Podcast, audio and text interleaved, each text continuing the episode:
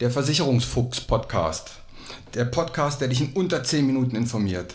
Du hast keinen Bock, dich lange mit Versicherungen zu befassen, willst aber trotzdem Verantwortung für dein Leben übernehmen? Du hast keine Lust auf Vertretern, die dich voll labern, bis das Ohr blutet, möchtest aber trotzdem informiert sein? Du hast keine Zeit, Stunden über Stunden in Vergleichsportalen rumzusurfen und bist am Ende doch nicht schlauer? Dann ist dieser Podcast genau dein Ding. Kurz, knapp und informativ und ohne Gelabere. Und immer unter 10 Minuten.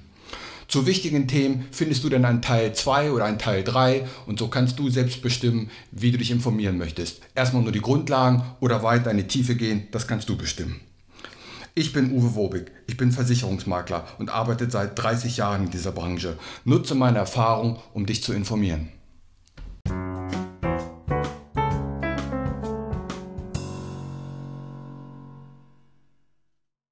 Heute möchte ich mich mal für alle seriösen Berater da draußen einsetzen, denn ich glaube, die meisten Menschen wissen gar nicht, was man alles tun muss, um heutzutage Berater zu sein.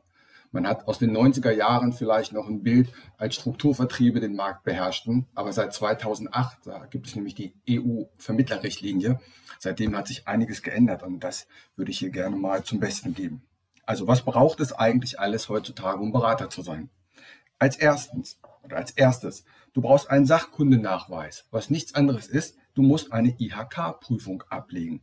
Und zwar schriftlich und mündlich. Und die musst du bestehen und die ist nicht ohne, das wissen alle, die das gemacht haben. Das machst du nicht mal so schnell nebenbei. Du musst zweitens eine Selbstauskunft ausfüllen, so wie wenn du einen Kredit aufnimmst, musst du alle deine Angaben machen.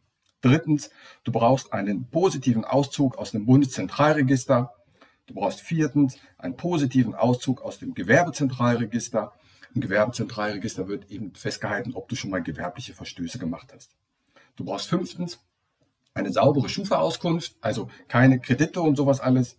Du brauchst sechstens ein sauberes polizeiliches Führungszeugnis. Dann brauchst du siebtens eine Bescheinigung in Steuersachen vom Finanzamt. Und das ist ganz interessant. Ich dachte, da gehst vorbei und sagst, ich brauche eine Bescheinigung. Nee, so war das nicht.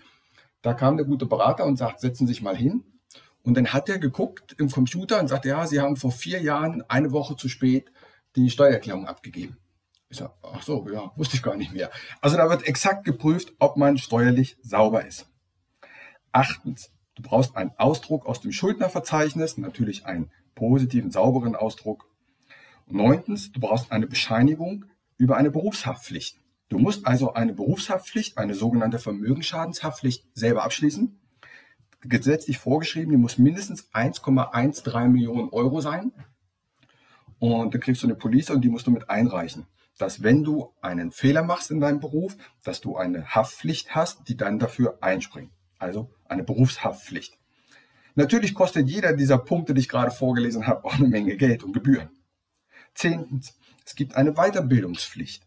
Wir müssen jedes Jahr 15 Weiterbildungsstunden nachweisen und müssen die unter dem Jahr auch an eine behördliche Stelle melden. Da wird das festgehalten und überprüft. Und wenn du diese 15 Pflichtstunden nicht hast, dann wird dir die Berufserlaubnis entzogen. Kaum schwer zu erraten, dass auch hier alles Geld kostet. Dann machen wir elftens eine Beratungsdokumentation. Das heißt, während der Beratung wird festgehalten, was habe ich gesagt, warum habe ich diesen Tipp gegeben oder diesen Tipp gegeben. Und diese Beratungsdokumentation unterschreiben dann Kunde und Berater. Wir machen zwölftens eine Zielmarktprüfung. Wir müssen im Vorfeld prüfen, ob das Produkt auch für diesen Kunden geeignet ist. Dann müssen wir 13. eine Wirtschaftlichkeitsprüfung machen. Das heißt, kann der Kunde das Produkt überhaupt bezahlen? Ist das in seiner Liga? Auch das müssen wir prüfen. Und 14. müssen wir mindestens 60 Monate für die Provision haften. Haftung, was heißt das? Das heißt nichts weiter als, wenn der Kunde nach 30 Monaten kündigt, dann müssen wir die Hälfte der Provision zurückzahlen. Erst nach 60 Monaten ist die Provision voll verdient. Also nur wenn der Kunde zufrieden ist, und zwar das über lange Jahre, dann erhalten wir auch die Provision. Ansonsten muss man die Provision zurückzahlen. Und all diese Dinge sind an sich der Garant dafür, dass wir ordentlich arbeiten.